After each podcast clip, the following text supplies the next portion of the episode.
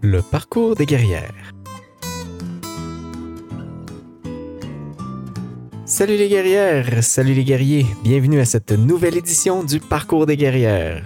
Le Parcours des guerrières est un balado enregistré en direct où l'on prend ensemble le temps pour rencontrer une personnalité féminine d'inspiration, d'exception. Aujourd'hui, ma guerrière a été orthophoniste au CHU Sainte-Justine de 2007 à 2015 elle est maintenant adjointe au PDG du Centre hospitalier de l'Université de Montréal, donc le CHUM, où elle est entre autres responsable des volets innovation technologique. Elle est aussi vice-présidente du Forum musulman canadien. C'est une boule d'énergie remplie d'humanité. Je suis heureux de vous présenter Cathy Malas. Cathy Malas, bonjour, ça va bien? Bonjour Benjamin. Oui, ça va bien vous? Ça va bien, merci. Euh, donc, euh, ben, comme je l'ai mentionné, euh, on, a, on, a, on, a, un, programme chargé ce soir. Premièrement, est-ce que ça te va, Cathy, si je te, je, te tutoie? J'ai l'impression de trop te connaître pour pouvoir... D'accord, oui, on se tutoie, effectivement. Tout à fait.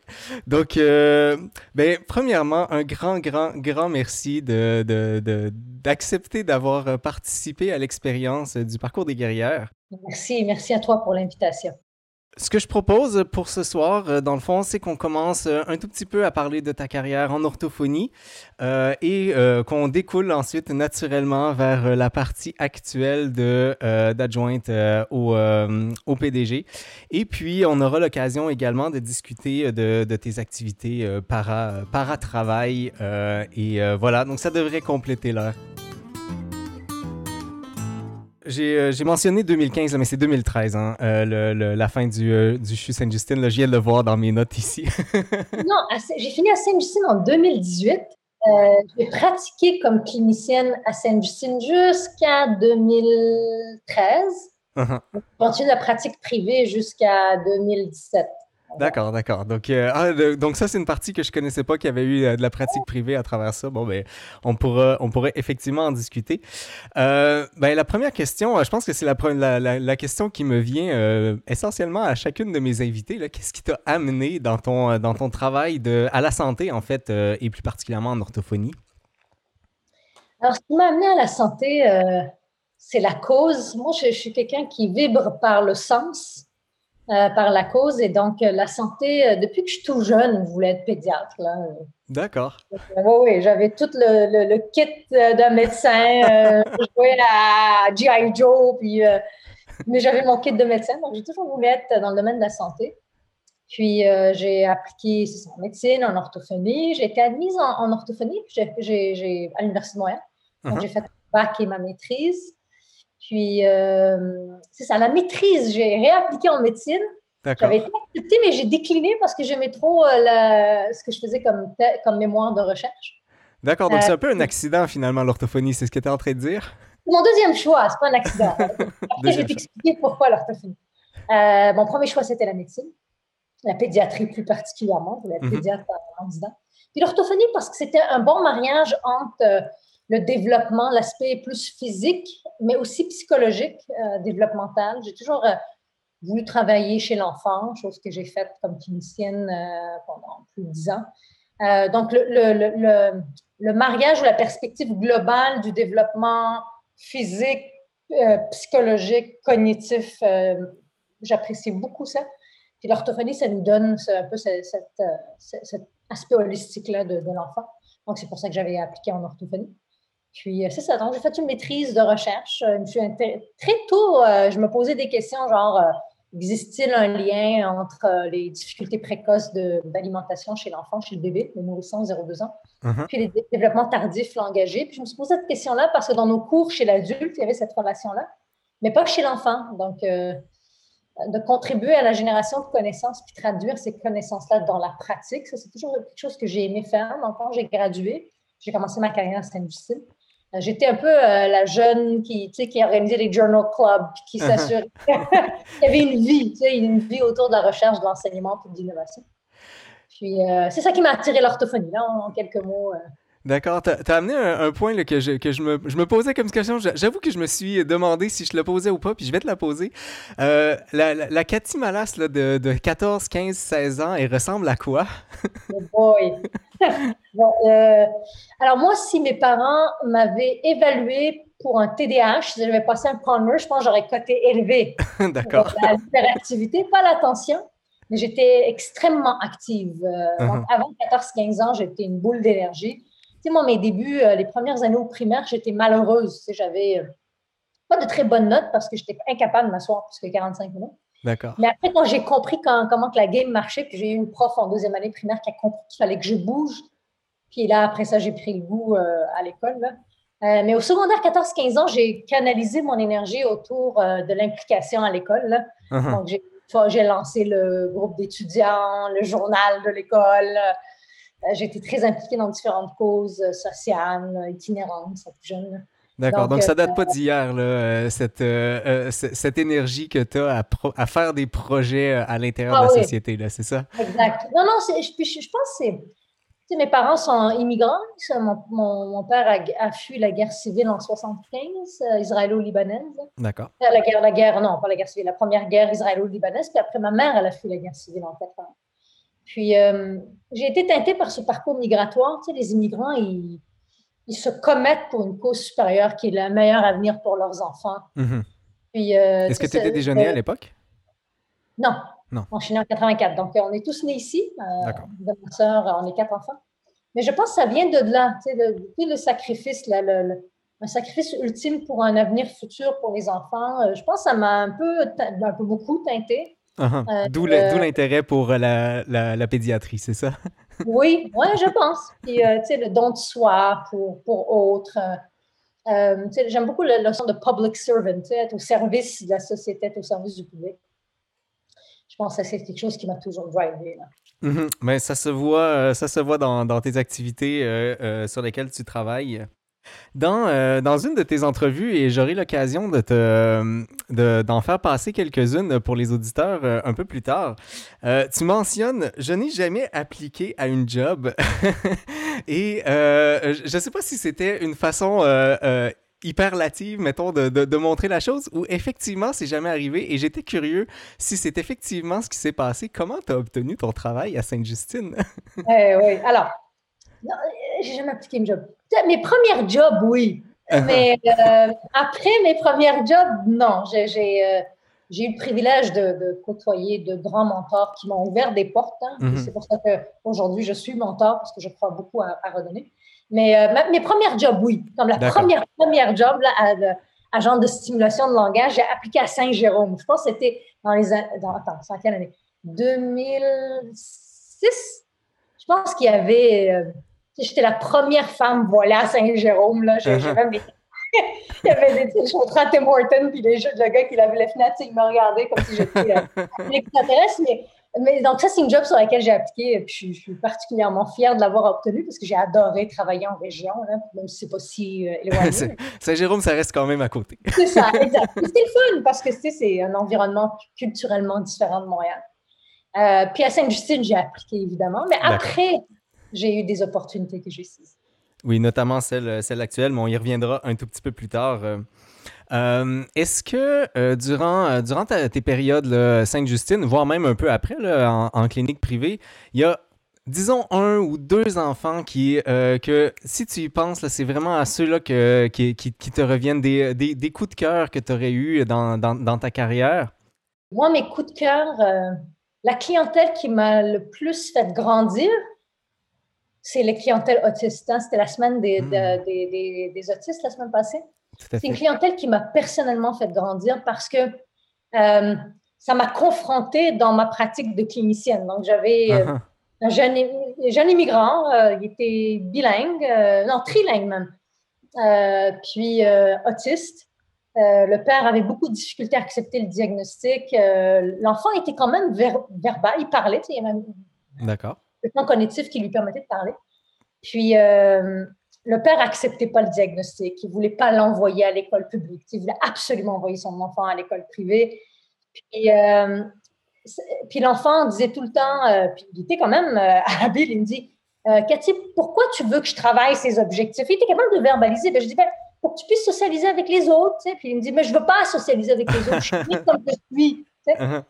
C'est quand même intéressant. C'est quelle est la normalité, comment accepter l'autre, comment travailler avec le parent, avec l'enfant pour euh, les amener à atteindre des objectifs qui les tiennent à cœur, même si moi, ma meilleure pratique me dit qu'il faut développer des règles sociales parce que c'est comme ça que l'enfant entre en relation, mais il faut mm-hmm. considérer ce que l'enfant, ce que le parent veut. Euh, oui, l'école publique, c'est bon parce qu'il y a plus de services, mais si ça choque le parent culturellement parce que ça lui tient à cœur d'aller à l'école privée hébreu pour apprendre la langue, mais qui suis-je moi pour dire que l'école publique est meilleure que l'école privée? Donc, puis avec le parent, j'ai cheminé, j'ai pas cheminé avec l'enfant. Donc, ça, c'était un, couple papa-fils euh, coup de cœur parce que j'ai beaucoup appris avec eux.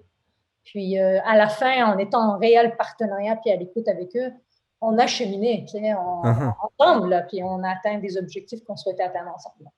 C'est intéressant euh, de, de, de, le mentionner comme ça parce que j'avais, je pense que j'avais jamais vraiment allumé, même si même si je me rends compte que c'est logique, mais que le parent aussi a un cheminement à faire à l'intérieur de, euh, du processus que son enfant passe, euh, notamment en orthophonie. Hein.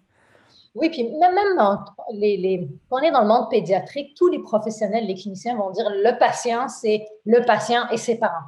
Uh-huh. pas juste le patient. Euh, et donc, c'est une cellule familiale qu'il faut considérer dans sa globalité. Ça, en pédiatrie, euh, c'est saillant hein, parce que l'enfant est encore autonome, euh, encore dépendant de ses parents, plus jeune, devient plus autonome en vieillissant. Mais c'est la bulle familiale qui, est notre patient. Tu mentionnais tout à l'heure euh, la recherche qui, semble avoir été finalement le, vecteur qui t'a amené à l'intérieur de, ou de décider de rester en orthophonie. Donc, donc la, recherche a, a, toujours fait partie de ta pratique, c'est ça? Oui, oui, moi j'ai fait une maîtrise de recherche, un mémoire de recherche. Quand j'ai commencé à pratiquer, je continue à faire de la recherche. Aujourd'hui, j'en fais en gestion de l'innovation. Pour moi, la recherche, pour moi, c'est un vecteur d'innovation. Uh-huh. Puis je fais de la recherche clinique, hein. je euh, fais pas de la recherche fondamentale ou translationnelle, donc c'est très appliqué sur des questions pratiques. Par exemple, y a un lien entre les difficultés précoces et les difficultés tardives? S'il y en a un, ben, il faut questionner les parents sur les difficultés précoces d'alimentation. Euh, après, il faut intervenir probablement plus jeune, tant au niveau de la communication qu'au niveau de la déduction. Donc, des questions pratiques non adressées, hein, des problèmes, des besoins non adressés, mhm. euh, qui peuvent être euh, répondus par des questions de recherche. On se pose une question, on a une, méthodologie, on, a une, méthodologie, on, va chercher les résultats et on les interprète. Pour moi, c'est une façon d'innover avec une méthodologie spécifique. Ce n'est pas la seule façon, mais c'est une façon euh, d'innover. Puis ça, ça, puis traduire ça rapidement dans la pratique. Moi, j'étais quelqu'un qui se posait pas des questions pour se poser des questions. Là, je, voyais uh-huh. une utilité pratique. Donc, euh, j'essayais de traduire les solutions à ces questions-là ou les réponses à ces questions-là dans la pratique clinique. Puis euh, quand j'ai pris le rôle de chef, parce que j'étais chef de mon département d'orthophonie de biologie de 2012 à 2014, euh, ça c'était, puis j'étais responsable de l'intégration de la recherche, de l'enseignement et de l'innovation dans la pratique des cliniciens. Puis j'ai toujours encouragé euh, ça, semble tellement un gros rôle. oui, mais c'est super le fun, tu sais. Euh, il y avait 60 euh, orthophonistes plus une vingtaine d'audiologistes. D'accord. Moi, je les avais tous rencontrés individuellement pour faire un plan de développement personnalisé. Tu sais, mhm. toi, tu aimerais te développer dans quoi? Dans les soins, l'enseignement? Non, moi plus soins recherche, moi plus innovation, moi plus en gestion. Donc, d'aller chercher les talents et les forces complémentaires des orthophonistes et des audiologistes pour capitaliser là-dessus pour améliorer les soins et services à nos patients. Ça, c'est quelque chose qui, qui, qui, qui me passionnait. Puis c'est là où j'ai eu le goût de la gestion.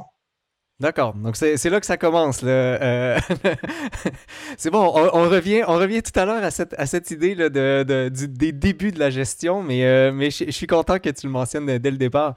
Il y a Imo iRed ici qui mentionne euh, que de la recherche, point d'interrogation, ça ressemble plus à une grande curiosité. Ben, pour moi, les deux vont ensemble. oui, exactement.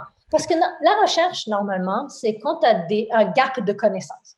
Exemple, l'exemple que je donnais tantôt dans nos cours, il disait qu'il y avait un lien entre les troubles de déglutition chez l'adulte, Parkinson ou Alzheimer, mhm. et les troubles de communication. Puis là, j'avais une, j'avais une question, j'étais curieuse. Puis c'est vrai que j'ai, à 14-15 ans, j'étais aussi très curieuse. Je me suis dit, ben, y a-t-il un tel lien chez la pédiatrie? Parce que ça mhm. m'intéressait. Puis là, le prof a dit non. Ben, j'ai dit, oh, bon, on va faire une étude rétrospective sur dossier. On en a fait deux, puis là, on fait une étude prospective. mais oui, la recherche, ça part d'une idée ou d'un problème hein, ou d'un besoin non adressé. Et donc, ça va, pour moi, c'est interrelié, ces Je t'amène euh, sur, euh, sur une petite aparté, un, sujet sur lequel on a été euh, collègues d'ailleurs. et j'ai, t'ai entendu parler quelques fois aussi dans d'autres entrevues que tu as donné un projet qui s'appelle Elmo, qui signifie évaluation du langage mobile. Est-ce que tu peux nous parler un peu de ce projet-là, mais surtout dans, dans l'optique de qu'est-ce qui, qu'est-ce qui en ressort finalement de ce projet-là? Alors, je vais l'expliquer, là, je vais mettre du contexte, puis après, je vais répondre à ta question, Benjamin. Euh, alors, euh, en 2014, je me rappelle encore parce qu'on avait reçu le prix coup de cœur le 22 février 2014, ma date de Alors, euh, je m'en rappellerai toute ma vie. Alors, Dr Brunet m'avait tapé sur l'épaule, il me dit participe au hackathon. Hack quoi, hackathon? On a été les premiers à Montréal uh-huh. à organiser un hackathon en santé. Donc, un hackathon, c'est vraiment un événement où des cliniciens, des patients, des chercheurs amènent des problématiques puis en équipe interdisciplinaire et intersectorielle, donc toi, exemple, expert un, de tes chapeaux d'expertise, c'est la techno. Euh, euh, donc des designers, des experts, des développeurs, des programmeurs se mettaient ensemble pour, après un week-end, donc vendredi, on pitchait sur scène. Moi, je suis embarquée sur scène, je disais Sarah, enfant de 4 ans et demi, euh, a des grands problèmes de langage, puis elle fige lorsqu'elle voit la porte de l'hôpital Sainte-Justine. Donc, j'ai amené ce problème-là, puis j'ai invité la gang de 200 personnes, je pense, on était, à participer à la résolution de mon problème. Alors, toi, tu es venu vers moi, il y avait Michel. Et c'est la première fois que tu m'as charmé, euh, Cathy. Ah, tu vois? ah oui, alors, euh, donc Benjamin a levé la main, comme Michel et, deux autres, euh, deux autres trois autres personnes. Et pendant un week-end, vendredi soir, samedi, dimanche, on a designé un fake front-end, à quoi pourrait ressembler Elmo, qui est une application mobile qui capte le langage naturel de l'enfant dans son milieu de vie, puis qui aide l'orthophoniste à poser un diagnostic. Euh, et donc, euh, mais encore une fois, c'est parti d'un problème. Tu sais, quand il m'a dit, va mhm. participer au hackathon, hack quoi, là? Donc, j'étais chef professionnel en orthophonie, puis je me suis dit, ben, tu sais quoi, je vais présenter ce problème-là, puis on verra ce que ça donne. Puis euh, après ça, donc après le 22 février 84, on a gagné le prix 84. 22 février 2014. 2014. Euh, on, ben, on, a continué euh, à, poursuivre. Ben, il fallait développer un, un produit, un MVP, un, mhm. produit minimum viable, pour en faire une expérimentation en milieu réel. Donc, j'ai voulu rapidement dire, ben, OK, est-ce qu'on peut aller de l'avant pour en faire un projet de recherche, pour mesurer la valeur créée? Est-ce que Elmo, les bénéfices, c'est ça, euh, le premier bénéfice, c'est que ça renforce la qualité de l'évaluation parce qu'on a un corpus langagé de l'enfant en milieu réel de vie. Donc, premier bénéfice, mhm. augmenter la qualité de l'évaluation. Deuxième bénéfice, c'est que ça réduit le temps d'évaluation. Au début, l'hypothèse était de, on rappelle plus 30 minutes, je pense, par. C'était ambitieux, mais ça faisait partie du pitch. mais non, mais on a estimé, puis c'était 20 minutes environ. Donc, uh-huh. euh, on va mesurer après. Euh, puis le troisième, c'est augmenter le sentiment de partenariat avec le patient. Mhm. parce qu'il veut contribuer à l'évaluation de son enfant. Euh, et donc, il y a eu beaucoup de défis, hein, faire un, partenariat ben, start-up public. Donc, moi, je portais un double public avec, avec une, institution hospitalière. Exactement. Donc, moi, j'ai porté un double chapeau. Mhm. J'étais ben, clinicienne-chercheur, mais également un pied, parce que ben, toi et Michel m'avaient convaincu de lancer une start-up particulièrement Michel. Alors, on a lancé une start-up. Je dis, ben, pourquoi pas, tu sais. Euh, on, va se lancer en entrepreneuriat. Puis, moi, je voulais toujours garder mon chapeau de chercheur clinicienne, mais j'ai pris le goût. Puis, euh, on a été incubé, on a eu de bons conseils entrepreneuriaux. Puis, on, a fait un MVP, on a fait un projet de recherche, on a recruté 60 patients. Euh, puis, on a fait peut-être deux ventes dans deux cliniques privées en orthophonie. Puis, après, j'ai décidé de pas continuer en entreprise parce que je voulais continuer en gestion de connaissances et d'innovation dans, dans, des uh-huh. organisations euh, publiques. Mais ce qui ça m'a appris, c'est euh, le plus, c'est euh, l'entrepreneuriat. J'ai vu, moi aujourd'hui, je suis la personne que je suis parce que j'ai compris qu'être clinicien, clinicienne, chercheur, gestionnaire et entrepreneur, il y avait des trucs similaires. Mm-hmm. Intéressant. Et euh, j'ai même pris des cours en entrepreneuriat, c'est des techniques entrepreneuriales, c'est mhm. la proposition de valeur, les modèles de mission, les modèles d'affaires, euh, le design thinking. Euh, puis ça, ça a construit ma boîte à outils de gestionnaire et également la culture entrepreneuriale. Est-ce que tu as l'impression que euh, cet apprentissage-là sur la culture entrepreneuriale euh, modifie ta vision de la recherche? Parce que j'ai souvent entendu, euh, lorsque, lorsque tu mentionnes l'idée de la recherche, qu'il doit y avoir un lien fort avec l'industrie. Est-ce que tu penses que ça vient de là? Hmm. Oui, puis non. Alors, aujourd'hui, dans mon rôle, parce que au CHUM, j'ai un rôle de j'ai le privilège de porter la stratégie d'innovation tant en interne qu'avec l'externe, avec nos partenariats externes. Puis d'avoir bien compris le monde de la recherche et de l'entrepreneuriat me fait une excellente traductrice. Mm-hmm. C'est deux cultures un peu différentes, un peu beaucoup différentes des fois. Puis des fois, il y a des chocs culturels. des chocs de langage. Comme euh, on te rappelle qu'on a participé à la compétition API pour vous, c'était pas API pour moi. API uh-huh. pour moi, c'est alphabet phonétique international. Pour toi, c'est ben, un API là, qui connecte. C'est euh, euh, une application, c'est un, langage informatique en fait. exactement. Donc, des fois, il y a des chocs de langage. puis le fait d'avoir compris ces deux mondes-là me, me, permet aujourd'hui d'être une bonne broker une bonne facilitatrice. D'accord. Cela dit, un entrepreneur euh, part d'un réel besoin, de réels mhm. besoins, de réelles problématiques. Normalement, il les documente hein, par différentes méthodes de recherche, puis attaque, fait une première euh, MVP, un premier produit, un premier prototype qui teste. C'est par des boucles itératives. Ça, j'ai mhm. beaucoup apprécié de l'entrepreneuriat. En recherche, c'est un peu plus long. Bien mhm. qu'aujourd'hui, on fait de la recherche action en mode plus expérimentation, itération. Mais ça, ça vient, le lean startup, là, le, mode expérimente, t'as un prototype, t'expérimentes, t'apprends, t'as un autre prototype, deux, t'expérimentes, t'apprends, vient du monde de l'entrepreneuriat. De l'entrepreneuriat, oui. Un peu plus que la recherche. La recherche, t'as une question, t'as une hypothèse, euh, après, tu as une méthodologie. Uh-huh. Peut-être aussi que la question qui était posée ne servait en fait à rien. C'est pas impossible. aujourd'hui, on fait de la recherche-action un peu plus en mode itératif. Donc, l'entrepreneuriat m'a apporté ça, euh, encore une fois, dans la boîte à outils de méthodologie, m'a apporté une méthodologie complémentaire à la méthodologie de recherche. Puis la recherche, en, euh, la recherche collaborative avec l'entreprise, euh, c'est super, là. mais ce n'est pas nécessairement la seule façon de faire de la recherche. On peut faire de la recherche fondamentale, translationnelle ou clinique sans mm-hmm. industries privées. Mais moi, j'y vois la valeur parce que, exemple, nous, comme organisation publique, on ne commercialise pas des innovations technologiques. Mhm. C'est notre mission, euh, pas notre cœur de mission. Donc, on a besoin de partenaires industriels qui, exemple, Elmo, là, exemple, euh, d'avoir des partenaires industriels qui, en amont, dès la conception, la définition du besoin, travaillent avec des cliniciens chercheurs, des patients, pour co-concevoir des innovations technologiques qui potentiellement auraient de la valeur euh, sur le marché. Et je pense que les chercheurs cliniciens sont forts pour documenter la valeur clinique et scientifique Mhm. Pas très fort pour documenter la valeur d'affaires. Tout à fait. Puis les entrepreneurs sont forts pour démontrer la valeur d'affaires, mais pas toujours forts pour mesurer la valeur scientifique et clinique. D'où l'importance du mariage entre ces deux mondes. Donc là, toi, avec toute cette expérience-là que tu as vécue sur les deux côtés, tu te retrouves parfaite pour être au centre et être une gestionnaire euh, d'innovation. C'est ce que j'en comprends.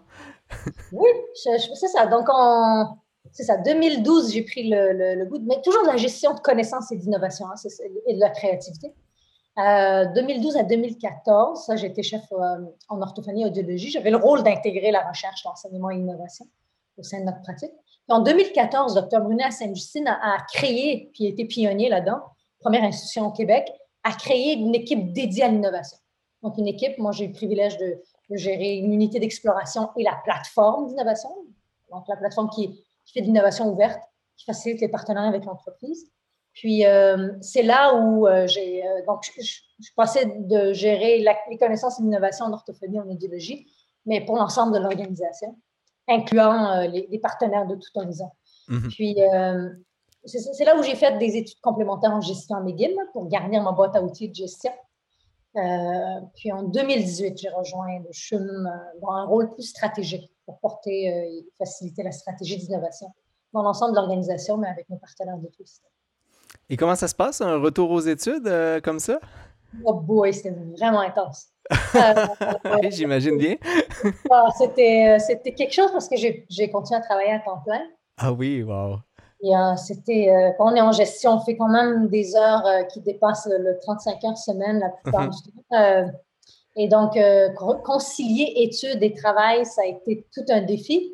Euh, mais moi, je suis une éternelle apprenante. Je pense que l'être humain est un éternel apprenant. Donc, j'ai, fait des études universitaires complémentaires à McGill, mais je continue à faire des certifications euh, parce que je crois que les, les talents du futur continuent à évoluer. Donc, il faut continuer à apprendre via différentes.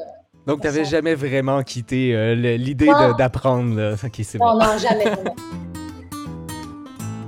Le passage à la gestion euh, se fait aux alentours des années 2015, euh, mais ça semble être ça a euh, de façon avec la clinique en même temps. est-ce que est-ce qu'il y a eu un deuil de quitter la clinique?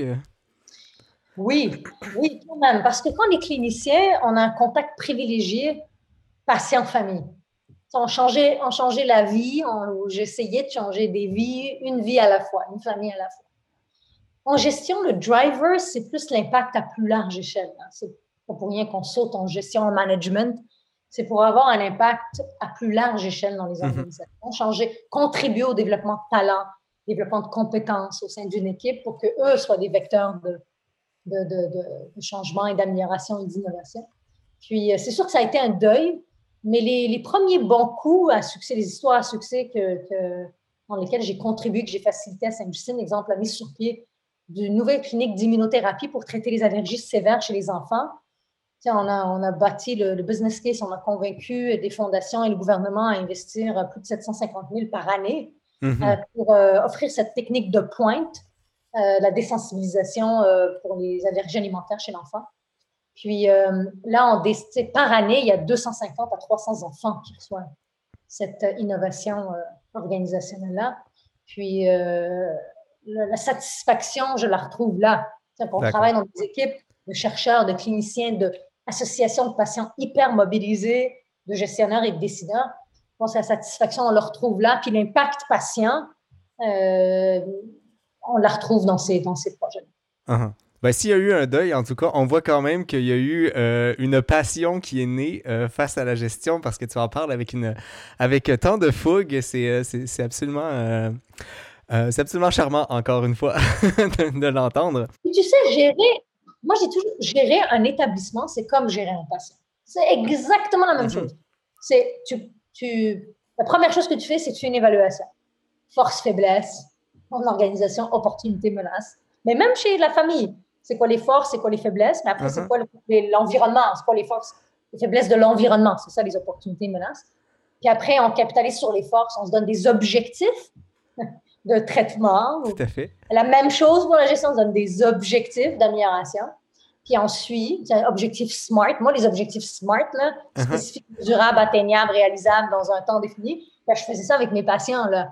Euh, Julie, enfant de deux ans et demi, euh, va prononcer euh, sujet, verbe, complément, six fois sur dix, trois mois. c'est exactement la même chose. Tout à fait. donc, quand j'ai compris que c'est qu'il y avait des liens entre les deux. Puis aujourd'hui, je, suis, une, je pense être une bonne gestionnaire parce que j'ai eu des bonnes bases comme ça. Je trouve que c'est euh, une vision euh, très, très originale, mais en même temps tellement terre à terre et, euh, et intuitive finalement de la chose. Ça, Encore une fois, ça paraît si logique que c'est conceptuellement la même chose, mais peut-être à, juste à l'échelle finalement et les euh, l'organisme avec lequel tu travailles, que ce soit un organisme enfant ou un organisme tout le, toute la province, peut-être. Euh, c'est vrai qu'on peut résoudre avec des, des, techniques de résolution similaires.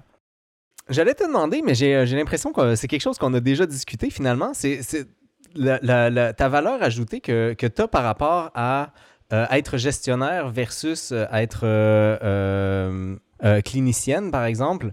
Donc, euh, mais, je pense qu'on a déjà fait le tour finalement de, cette question-là. Je pense que. C'est le changement à plus large échelle.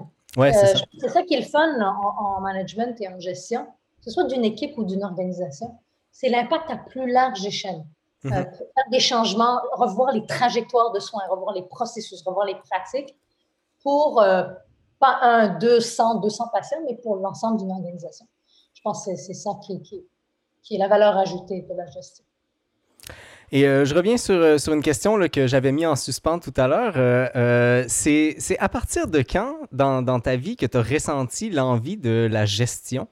est-ce que, est que dès, dès ton, ton, adolescence, il y avait ça ou c'est apparu un peu sorti, sorti de nulle part? Non, pas à l'adolescente, j'aurais jamais cru être là où je suis aujourd'hui, jamais, non. Euh, bien que je gérais quand même plusieurs trucs au secondaire, mais ben, c'est pour ça que je pose la question. Là. Ah oui, non, mais, non, non, pas, pas consciemment. D'accord. Euh, bien que le comité étudiant, ben, tu, le sais, je pense que tu fait partie de, de groupes d'étudiants, mais tu, gères un journal, tu ah gères oui, tout à fait. Mais euh, non, non, c'était vraiment vers la fin, tu sais, 2012-2013, quand j'ai vu, euh, tu sais, j'étais un peu un agent de changement au sein de mon, un agent d'innovation au sein de mon, mm-hmm. groupe. Puis quand j'ai vu que j'avais quand même une pas pire capacité à rallier les gens autour d'un objectif commun, d'une vision commune, je me suis dit, oh, ça, ça, me tente d'avoir, euh, tu sais, de contribuer à l'équipe pour que l'équipe se démarque, pour qu'eux offrent les, des soins et des services d'excellence à nos patients, puis être un vecteur de changement, d'inspirer les équipes.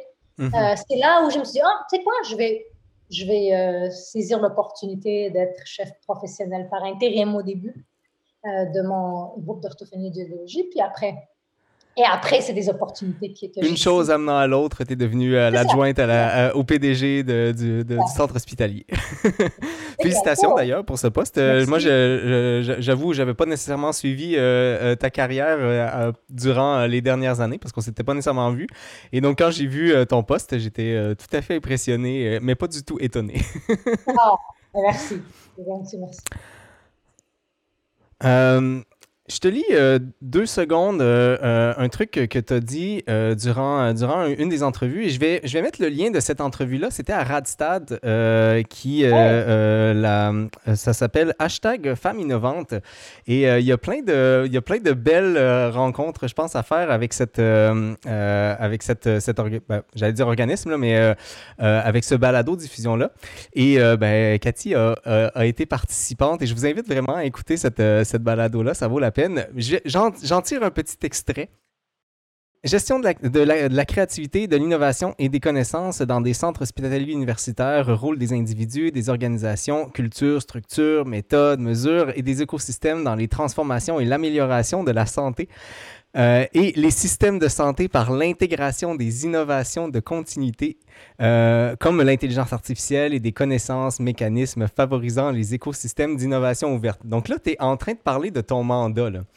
Et ma question, ça ressemble à quoi une journée dans la vie de Cathy Malas? ah oui, très bonne question. Euh, alors moi, quand les gens me demandent c'est quoi ton rôle, tu sais, moi, mon rôle, c'est, j'aime le terme anglais, enabler. D'accord, euh, oui, facilitatrice. Un enabler, c'est un peu plus qu'une facilita facilitation. C'est comme inspirer, faciliter. Mm Intéressant. et donc, mon rôle, c'est vraiment de, donc, concrètement, c'est vraiment, je suis ben, responsable et imputable de, de la stratégie d'innovation, incluant l'intelligence artificielle. C'est un type d'innovation, c'est pas le seul type, tant à l'interne qu'avec nos, partenaires de l'écosystème. Puis, une journée type, là, ça peut être, euh, en général, c'est 50-50. Là, il y a des, des, des, intrapreneurs, des cliniciens, soit médecins, infirmières, euh, physiothérapeutes, euh, des employés de l'hygiène et salubrité, donc, pour, pour, les gens à la maison, là, intrapreneur, ça réfère aux personnes qui sont à l'intérieur du centre hospitalier et qui veulent faire une sorte d'entrepreneuriat. C'est ça, exactement. Qui partent d'un problème, qui partent de besoin ou qui partent d'une idée, qui veulent le faire cheminer, la développer, l'expérimenter, l'implanter, la mesurer la valeur. Tu sais, euh, ils ne savent pas tout ce cycle-là, mais euh, alors mon équipe et moi, on les, on les accompagne dans le cycle. Donc, ils ont un projet, ils ont une idée de projet au début.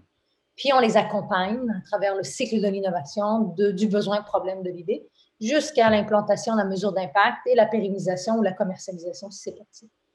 Euh, donc, c'est d'accompagner des, des, des, intrapreneurs, euh, mm-hmm. deux infirmières qui veulent mettre en place une nouvelle une formation qui forme sur la pratique de pointe, sur l'évaluation de, la des, des, facteurs de risque chez les femmes à grossesse à risque, le triage obstétrical chez les femmes à grossesse à risque, puis euh, il y a des bonnes pratiques. Ils ont même contribué au développement de ces standards de pratique. Ils veulent former la province. on les accompagne. Euh, donc, qu'est-ce qu'ils veulent faire? Comment ils veulent faire? Euh, c'est quoi la trajectoire? C'est quoi les ressources? Quel est le budget? Donc, ça peut être ce genre. Donc, la première heure de la journée pourrait être accompagnée Là, on est juste dans la première heure. C'est ça, juste la première heure. La deuxième heure, ça peut être, par exemple, ben là, j'ai lancé, on a lancé la semaine passée un programme d'ambassadeurs d'innovation. Donc, un parcours de, de développement de compétences de l'innovation par apprentissage par les pairs. Donc, une cohorte de 40 à 50 individus, des gestionnaires de proximité, donc des, des, des, des chefs d'équipe proches de leurs équipes. Puis le but, c'est vraiment qu'ils soient des agents d'innovation au sein de leurs équipes et au sein de leur direction. Donc, ça, ça peut être la deuxième, la deuxième heure de la journée. Puis euh, la troisième heure, ça pourrait être avec des, des, des startups, des petites ou grandes, moyennes ou grandes entreprises qui, ont, qui veulent co-développer un produit innovant ou qui en ont déjà un puis qui veulent valider au milieu réel les bénéfices mhm. généraux.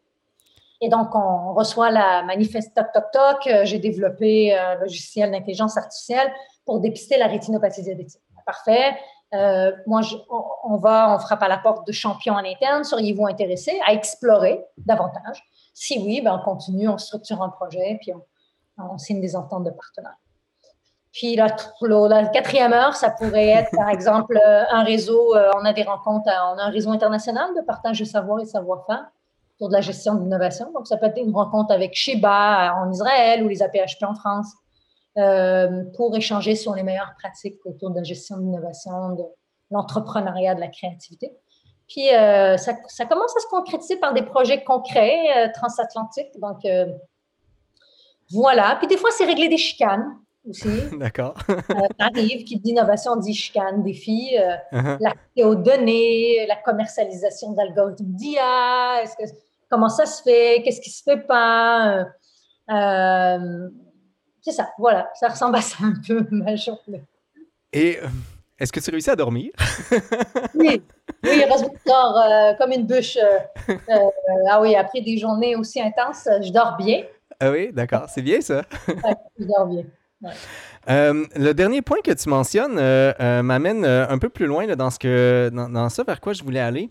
Et pour des raisons techniques, le plus simple, ça va être que je la lise. J'avais, j'ai la version aussi audio de toi, mais tu ne pourras pas l'entendre parce que j'ai dû faire une fausse manip tout à l'heure. Bref, je vais la lire plutôt que vous la faire entendre tout le monde.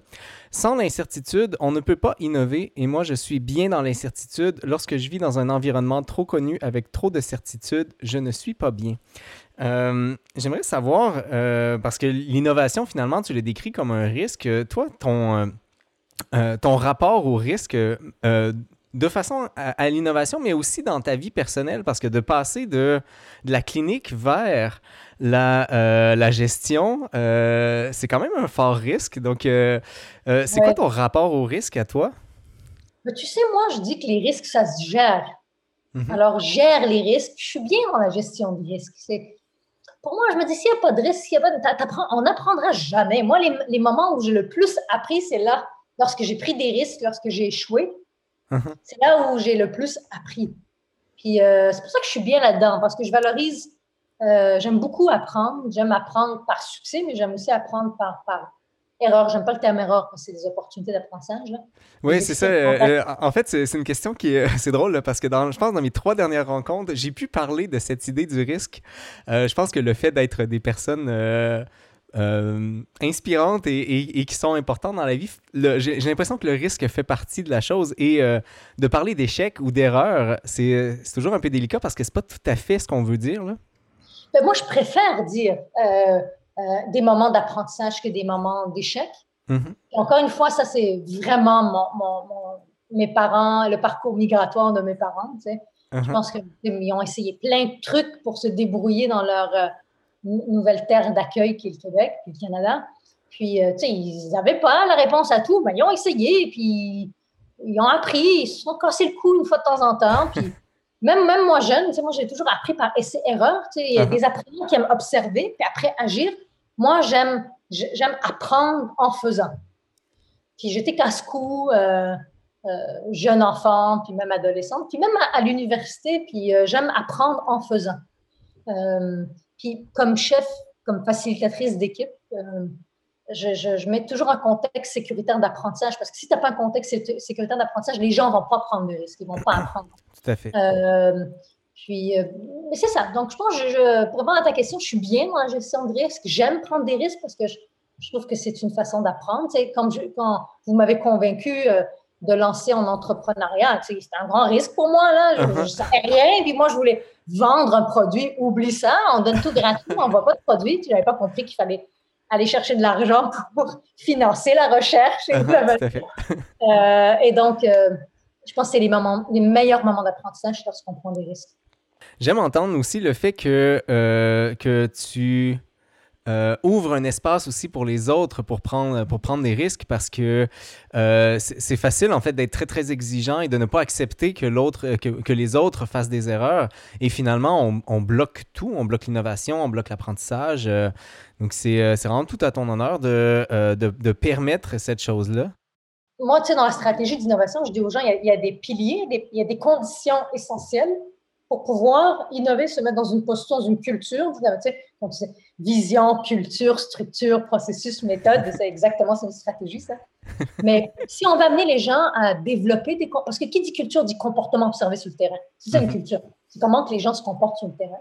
Puis pour ça, il faut des, des, des, euh, des conditions préalables. Parmi ces conditions préalables-là, il y a la sécurité psychologique. Si tu n'as pas une sécurité psychologique, as pas une, tu ne peux pas développer une posture d'apprentissage, mais ça, c'est l'autre condition. Il faut que les gens se mettent en posture d'apprentissage. La même chose pour la, confiance. Il faut, il faut, mais pour ça, il faut une sécurité psychologique. Donc, moi, je crois que des individus dans une équipe et même une organisation ne sera jamais innovante si elle n'a pas cette posture d'apprentissage-là et de sécurité psychologique. Tout à fait.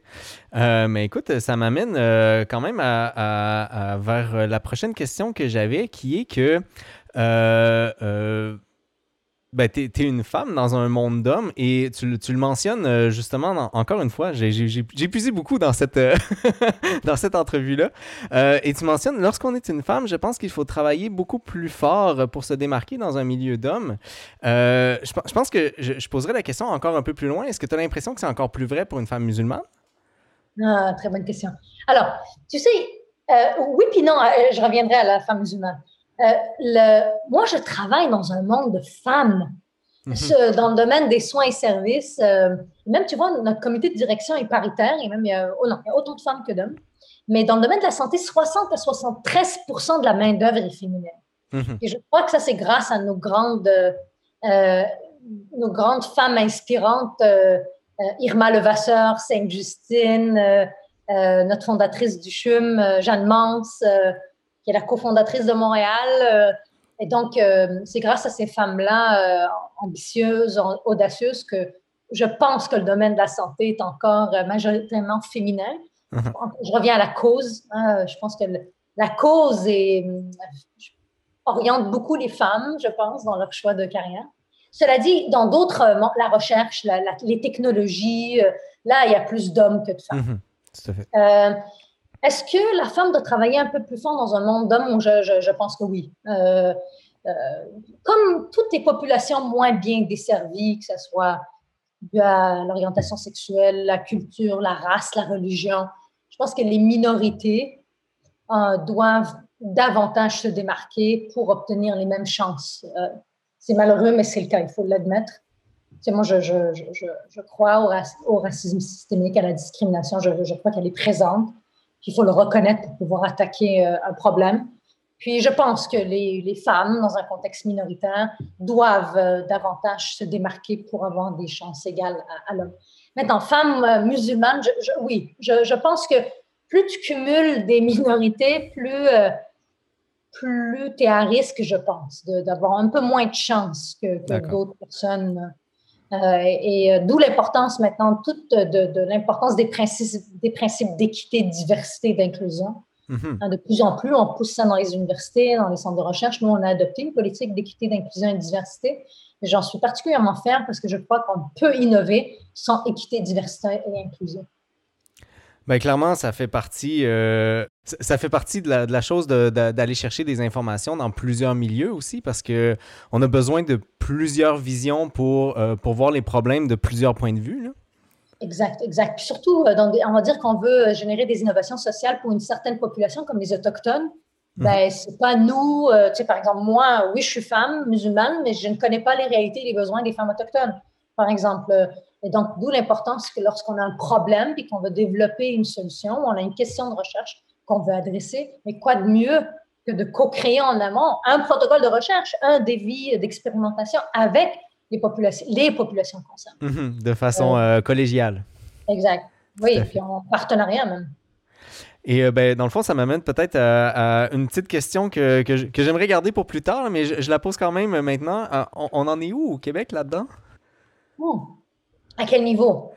ben, sur l'inclusion et sur le. Ben, évidemment, on, on, je sais qu'on en est encore à se poser la question est-ce qu'il y a un racisme systémique ou du moins euh, c'est ce qui est encore mentionné dans les, euh, dans les sphères politiques, ce qui est un peu aberrant euh, d'encore se poser la question. Mais sur le terrain, est-ce que c'est quelque chose qui est ressenti encore? Alors, ça a pris du temps. Mais en même temps, c'est quand même étonnant parce que la première province qui s'est opposée à, par exemple, certaines discriminations comme l'islamophobie, c'était le Québec. Françoise David était la première femme dans toutes les provinces qui a passé une motion à l'Assemblée nationale pour dire qu'il y a de la discrimination, exemple euh, comme l'islamophobie, c'était la première. Et ça avait été adopté à l'unanimité, non? Oui, oui, oui. après, le Canada a suivi, mais c'était Françoise David, une Québécoise de chez nous, euh, qui, a, passé, qui a passé cette motion-là, puis euh, à l'Assemblée nationale. Après, le Canada est allé un peu plus loin avec des lois et tout ça. Puis aujourd'hui, ça a pris du temps hein, avant que le gouvernement euh, nomme une commission. Euh, Benoît Charette, en fait, c'est quelqu'un qui, je pense, euh, va faire une différence. Il est à l'écoute de communautés moins bien desservies.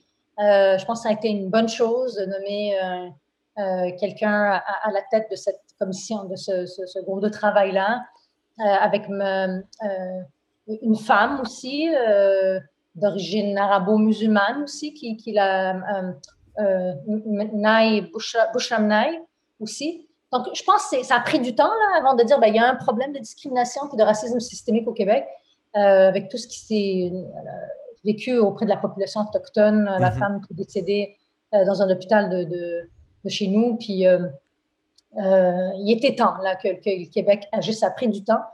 J'espère qu'on est sur la bonne voie. Il faut reconnaître un problème avant de pouvoir s'y attaquer.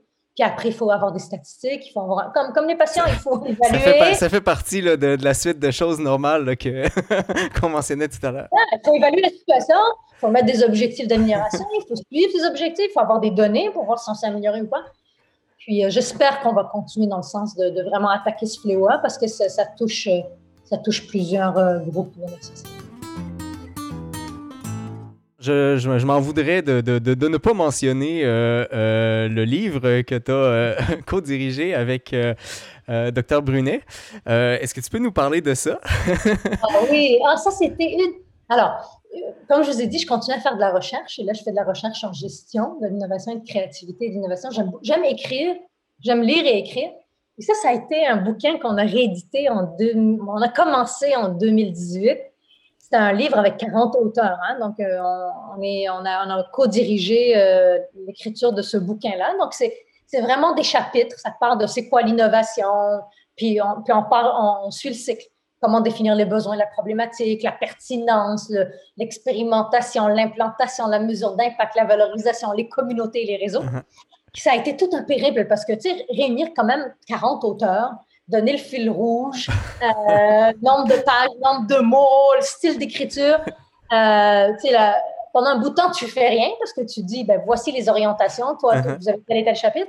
Mais après, quand tu reçois tous les chapitres, tu lises tout le bouquin, puis tu donnes du feedback aux auteurs, ça a été vraiment un. C'est quand même tout, tout, un défi, écrire un, défi positif, là, de, de co-diriger un livre.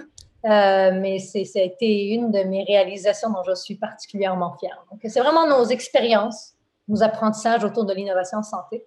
Et à qui ça s'adresse, euh, ce livre-là? À toutes les personnes qui s'intéressent à l'innovation, du clinicien aux patients partenaires, aux gestionnaires, euh, soit dans le public ou le privé.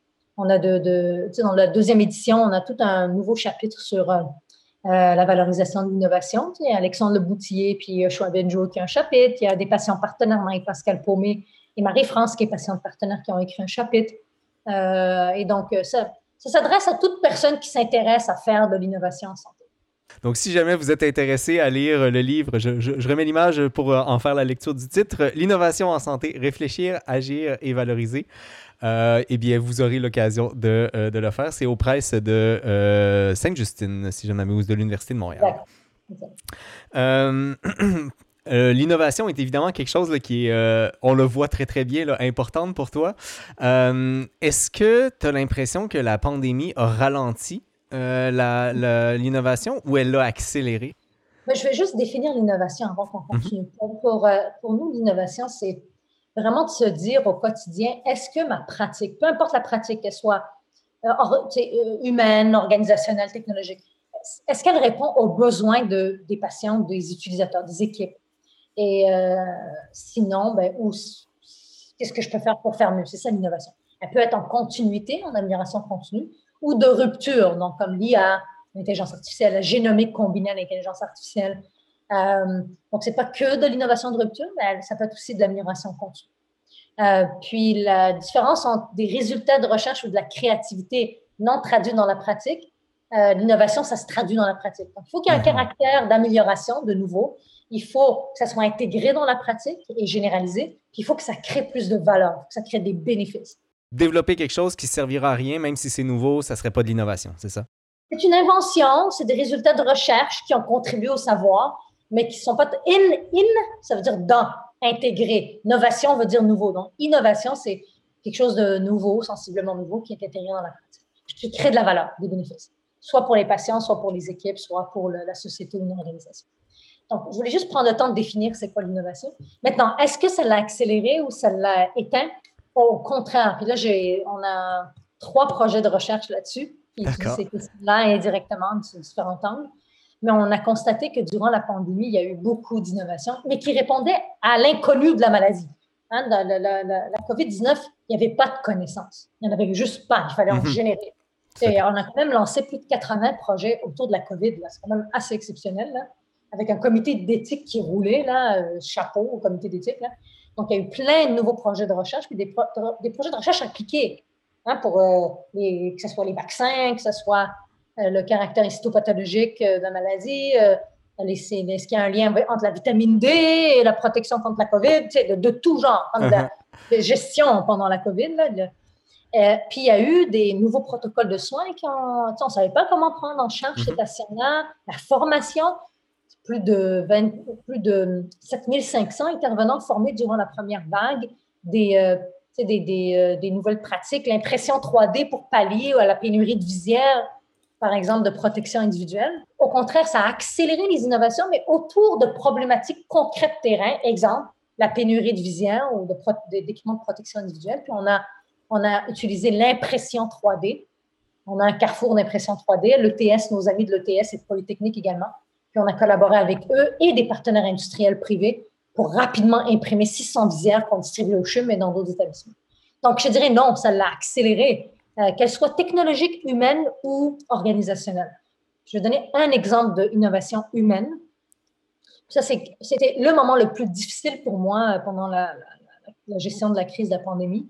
C'est qu'à un moment donné, on empêchait les visites mhm. des, des proches dans les hôpitaux et même les fins de vie il y a eu une ou deux semaines où c'était tellement euh, critique que même les patients qui décédaient ne pouvaient, ne pouvaient euh, accueillir leurs proches et leurs bien-aimés en fin de vie. Ça nous a tous percutés. ça brise le cœur. Hein. Ah oui, oui, ah, vraiment. Moi, j'ai pas dormi de la nuit lorsqu'on avait pris cette décision-là, mais ce qui était, c'est venu du terrain, hein, c'est le terrain, les soins, soins, palliatifs qui nous ont dit, ben, si nous, on meurt au front puis qu'on est contaminé, qui va prendre soin des patients? Donc, ça a été un choix extrêmement difficile. Et donc, ce qu'on a mis en place rapidement pour pallier, c'est vraiment, un, on a expérimenté un protocole de visite de fin de vie. C'est venu vraiment des cliniciens en soins intensifs. On fait un premier parcours, donc on accueillait les, les bien-aimés à la porte de l'hôpital. On faisait un test de dépistage, des questionnaires de dépistage. On allait sur l'étage, on les habillait comme les cliniciens, on rentrait dans les chambres avec eux, on passait deux heures avec eux, le patient décédé en présence de leur bien-aimé. Ils ressortaient, c'est super compliqué. C'est pas simple de s'habiller puis se déshabiller. Là il y a des hauts risques de contamination. On les sortait, il y avait un appel pour voir si tout, allait bien au niveau santé physique, mais santé émotionnelle. Puis on a expérimenté ce protocole-là trois jours après la, décision parce que ça percutait trop les individus, ce choix mm-hmm. difficile-là. Puis après, ça a été généralisé. On a engagé quatre infirmières, deux retraités, deux infirmières en recherche. Puis on a mis à l'échelle cette offre de service-là pour l'ensemble de l'organisation. Donc ça, c'est une innovation humaine, mm-hmm. euh, purement humaine. Il y a zéro technologie. Euh, puis il y a eu d'autres innovations technologiques comme des plateformes de télésurveillance des symptômes COVID, aux objets connectés euh, qu'on a expérimenté pendant, pendant la première et deuxième vague présentement. Donc, ça l'a pas nécessairement ralenti, mais ça l'a réorienté, dans le fond.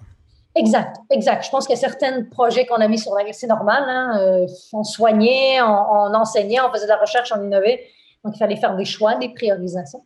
Mais donc, oui, c'est ça. le, le, focus était sur la problématique de cette nouvelle maladie-là qu'on connaissait. Tout à fait. Euh, pour les euh, cinq dernières minutes, Cathy, je t'amène euh, sur, sur le, le, sujet du de Forum musulman canadien, dont, dont tu es vice, vice-présidente.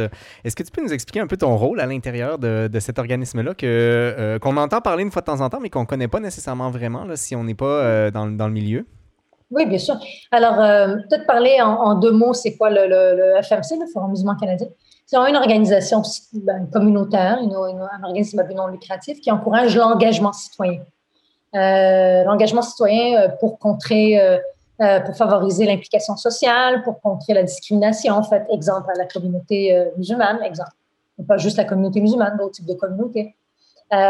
s'impliquer dans des, des, des causes plus, plus difficiles, des enjeux de société, exemple l'itinérance, la COVID-19 aussi, il y a eu une implication du, Forum Médecins bénévoles. Et, donc, mon rôle, c'est vraiment de, contribuer à la mission, de mission, organiser des événements, euh, différents types d'événements, pour mobiliser les jeunes et les moins jeunes à s'impliquer socialement pour euh, attaquer des enjeux puis euh, des défis de société.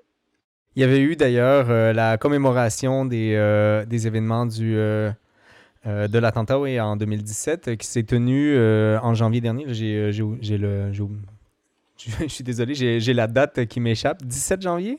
29 janvier. 29, 29, je suis désolée. 27 janvier, là, pas de souci. Mais oui, oui, c'était euh, à chaque année avec la Ville de Montréal, puis on remercie la Ville de Montréal à chaque année, on, tient une, soirée de commémoration pour les attentats de la mosquée, euh, la Grande Mosquée à Québec. Euh, puis c'est un moment pour se rappeler, pour, pour passer nos condoléances aux familles qui ont perdu leurs bien-aimés, mais surtout pour se rappeler euh, que, le Québec est une terre, c'est une nation qui, qui, prône l'inclusion, la diversité et l'amour de l'autrui, puis que malheureusement, c'est une infime minorité qui, qui a ce sentiment-là que, que les autres valent moins qu'eux. Euh, il faut le nommer. Je, reviens à l'importance de pour contrer un, vice de société, ben, il faut le nommer. On, le nomme. Il y a maintenant la journée euh, de commémoration de cet attentat-là. Chaque année, ça va revenir, donc ça, c'est une bonne chose. Puis, euh, donc, c'est ça. Ça, c'est entre autres un événement qu'on organise. Il y en a d'autres, euh, des fois. Exemple, euh, les, gouvernements, les ministères, souvent, nous encouragent les citoyens à soumettre des mémoires. Mm-hmm. Donc, on contribue à la rédaction de mémoires sur différents enjeux. Est-ce qu'il y en avait eu un pour la loi 21 qui avait été. Oui, exactement. Alors, la loi 21 nous a beaucoup occupés depuis, depuis son débat et sa passation. Moi, je crois que, que ça va contre les principes d'équité euh, parce que ça, ça, brime les droits de certains individus d'enseigner. pour moi, c'est une des plus belles professions. de, Donc, pour rappel, peut-être aux gens, la loi 21, c'est celle qui, euh, qui mentionne euh, l'interdiction des signes religieux ostentatoires dans les, dans les milieux où il y a de la... L'enseignement. L'enseignement, mais... Ah, oui, l'enseignement. Ah, oui autorité, dans des, postes, des, des, rôles d'autorité. Donc, juge policier, euh, avocat, puis enseignement. Enseignement, exact. Oui, alors c'est ça. Donc, moi, pour moi, c'est. Tu sais, moi, je, quand j'étais orthophoniste, je me rappelle, moi, peut-être vous partager cette, cette euh, expérience, euh, ce moment-là. C'est une maman qui, qui avait une jeune de 5 ans qui avait des troubles de voix, des troubles vocaux. Puis lorsqu'elle m'a vue dans la salle d'attente, elle a dit Je veux pas que tu soignes mon enfant c'était clair. Tu sais, je, je, uh-huh. le coup, euh, je me suis dit, ben, pourquoi? Tu sais, mais après coup, je dis, pourquoi je pose la question? Elle uh-huh. dit, ben, parce que, parce que vous êtes voilé, puis vous pourriez teinter votre approche d'intervention par vos croyances. Et là, moi, sur le coup, euh, je suis très respectueuse des parents, peu importe, même si ça va à l'encontre de mes valeurs. Je me suis dit, bon, tu sais, un, lien de soignant-soigné, ça part, il faut que tu sois en confiance. Si mm-hmm. tu n'es pas en confiance, ben, tu n'as pas vraiment d'impact. Alors, je dis, il ben, n'y a pas de problème, on va aller voir ma, ma gestionnaire. Donc, je suis allée voir la chef d'orthophonie et d'édiologie dans le temps qui était dans le bureau à côté. Je dis, ben, Hélène, il y a une maman qui ne veut pas que je la soigne parce que je suis voilée. Puis, euh, elle regarde la maman, puis elle lui dit, vous savez, vous êtes dans les mains d'une des mes meilleures orthophonistes. Mais si vous voulez changer d'orthophoniste, pas de problème, vous allez tomber sur la liste d'attente. La liste d'attente était de neuf mois. Uh-huh. Puis j'ai dit à la maman, j'ai dit, donnez-moi une chance. Je dis, pas, pour moi, mais pour votre fille. Vous allez attendre neuf mois. Laissez-moi juste faire une évaluation. après, vous déciderez si vous voulez que j'intervienne, mais au moins, laissez-moi poser un diagnostic. Oui, c'est ça. Puis non, mais laissez-moi poser un diagnostic, comme ça, vous pourriez aller vous faire traiter ailleurs si vous voulez mhm. accélérer les choses. Donc, vous savez, vous savez, les enfants, ils sont complètement aveugles des différences de couleurs, de, de religion. Donc, euh, pendant l'évaluation, la petite, ben, j'ai évalué l'enfant. Puis vous savez, chez l'enfant, on évalue par le jeu. On n'évalue mhm. pas comme un adulte.